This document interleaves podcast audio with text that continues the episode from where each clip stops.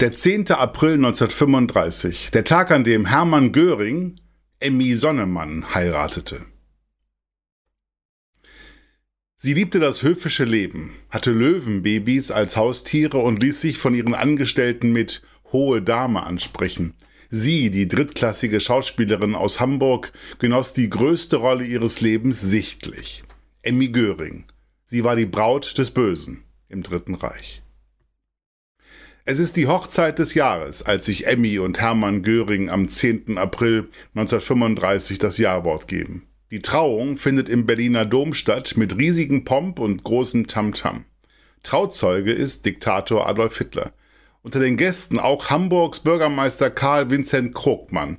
Er habe ein wertvolles Stück Hamburg enteignet, soll Krogmann Göring im Spaß vorgeworfen und eine Kompensation in Gestalt von preußischen Gebieten gefordert haben.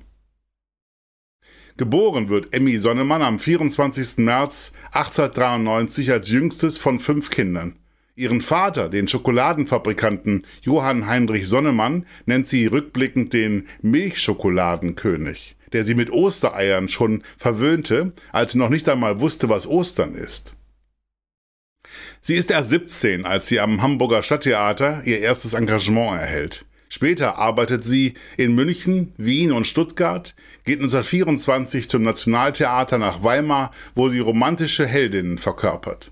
Schauspielkollege Veit Harlan, er drehte später den NS-Propagandafilm Jud Süß, erinnert sich, Emmy habe ein gutherziges, immer hilfsbereites Wesen gehabt.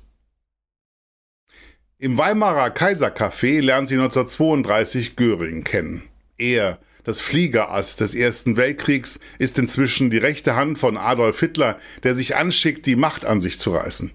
Göring umwirbt die blonde Frau formvollendet, springt für sie sogar auf einen fahrenden Zug. 1934 ernennt er sie zur preußischen Staatsschauspielerin und holt sie nach Berlin.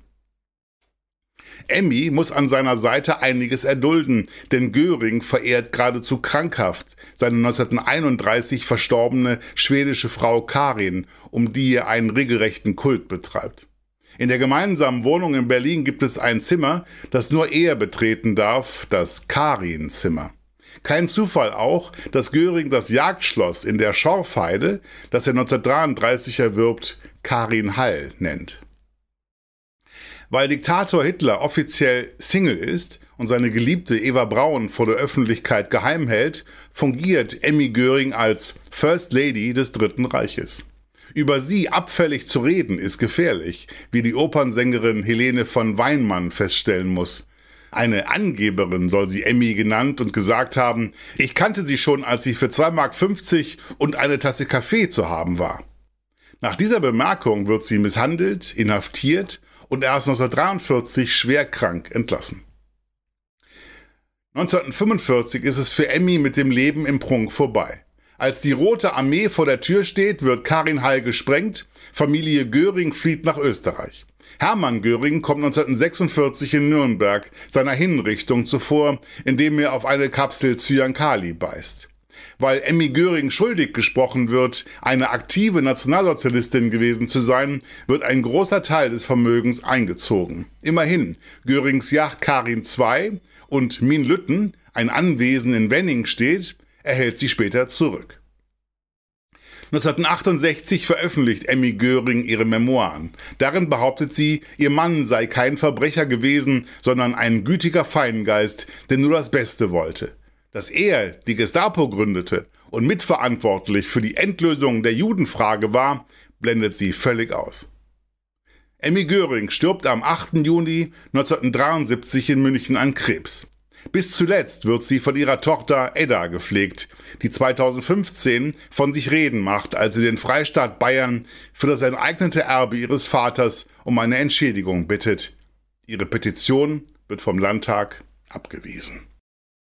Für alle, die Hamburg und Hamburgs Geschichte lieben, der Hinweis, die neue Ausgabe des historischen Magazins Unser Hamburg ist im Zeitschriftenhandel erhältlich, mit 130 Seiten Stadtgeschichte, lebendig und packend erzählt, für 8,95 Euro.